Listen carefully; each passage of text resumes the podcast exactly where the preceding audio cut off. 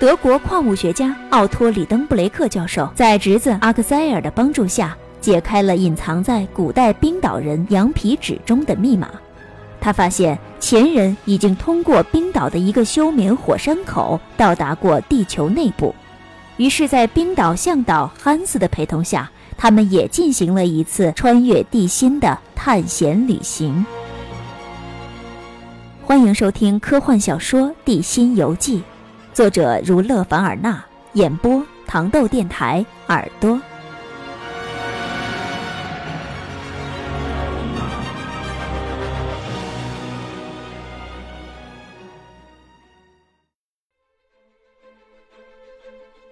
与利登布洛克教授走散之后，万般无奈的阿克塞尔昏迷在了地心深处。一个偶然的机会使他听到了隧道深处叔叔和汉斯的对话。聪明的科学家们通过对声音传播时间的计算，计算出了彼此之间的距离。于是，阿克塞尔又重新鼓起了勇气，向利登布洛克教授所在的坑道口走去。阿克塞尔究竟是否能够顺利地找到利登布洛克教授？而在地心深处等待着他们的又是什么呢？敬请关注糖豆电台小说剧联播。《地心游记》第二十九集，终于脱险了。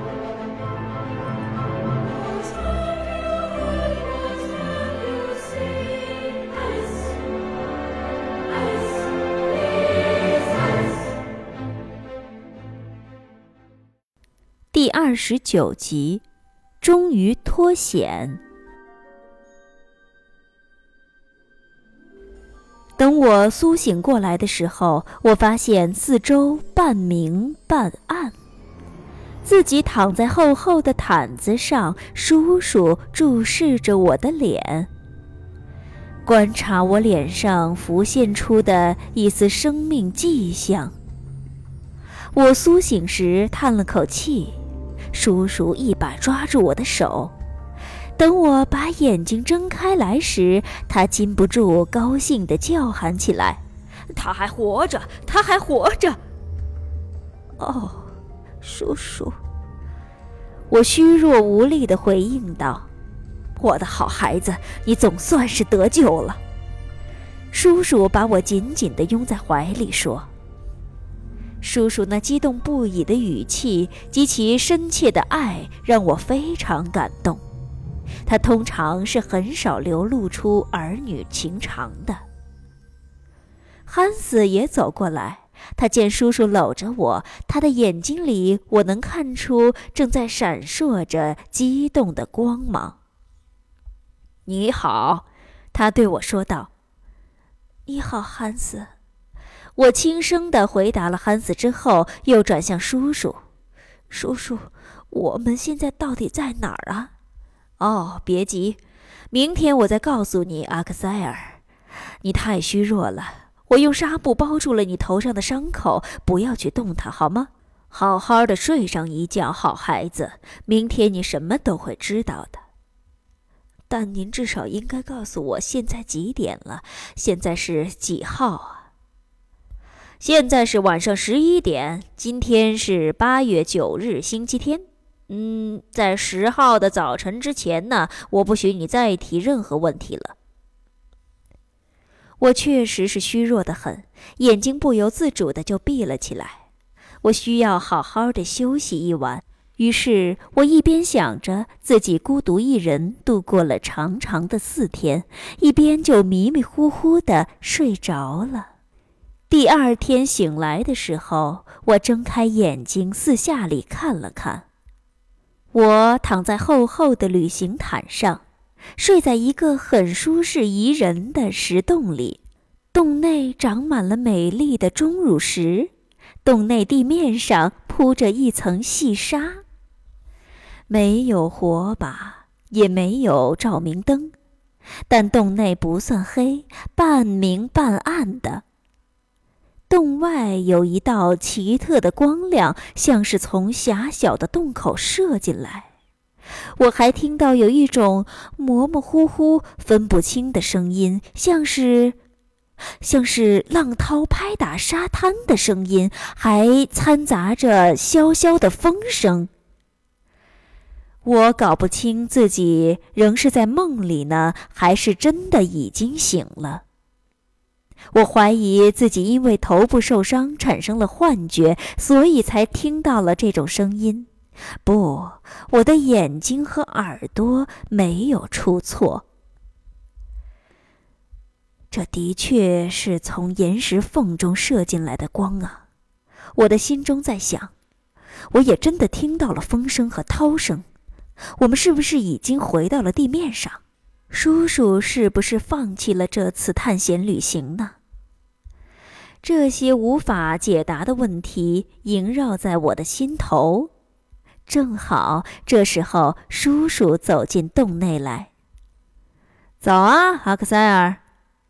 叔叔愉快地问候我：“我敢打赌，你感觉很好。”“哦，是挺好的。”我边回答边坐起身来。“你昨晚睡得好像很好，汉斯和我轮流的在照顾你，你恢复得很快呀。”“啊，是的，我感觉呃是真的恢复了。你若不信，你让我吃一顿早餐，我一定大口大口的吃。”“马上就给你吃早餐，我的孩子。”你的烧已经退了，汉斯在你的伤口上涂了一种不知名的药膏，反正他们冰岛人的秘方，啊，会帮助你的伤口愈合。他真是个能人。说话间，叔叔已经替我准备好了早餐，我不管三七二十一的狼吞虎咽起来。与此同时，我便把心中的疑问向叔叔提了出来，他一一作答。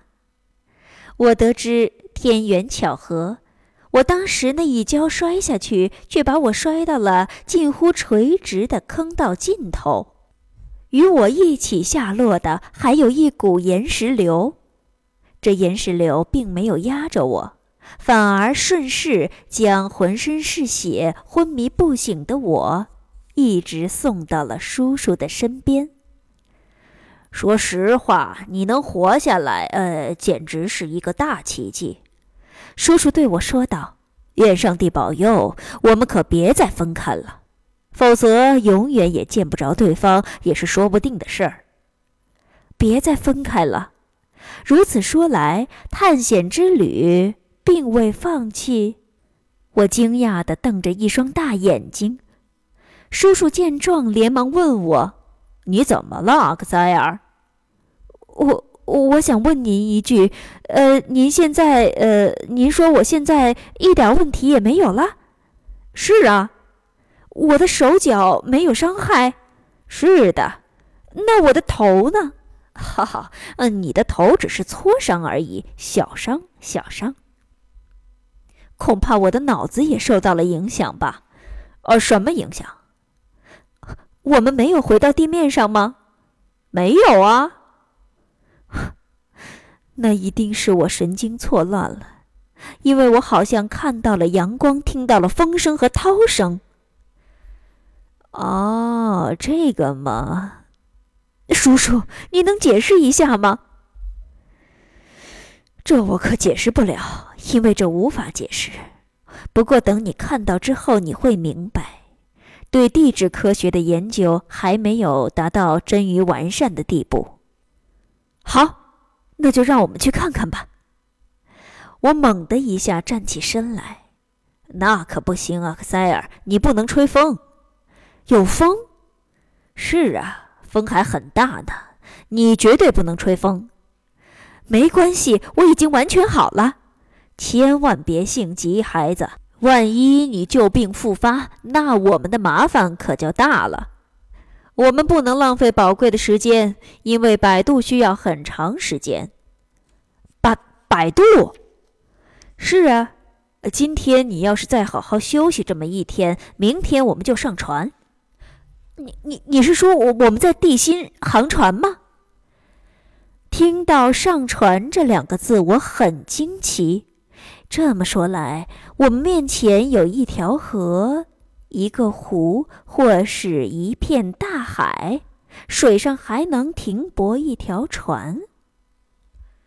我好奇的不得了，心里痒抓抓的，想立刻弄个明白。叔叔拉住我，不许我出去，但我那猴急的样子让他明白，不满足我的好奇心，可能更加不利。我立刻穿好衣服，还在身上披了一条毯子，免得让风给吹着。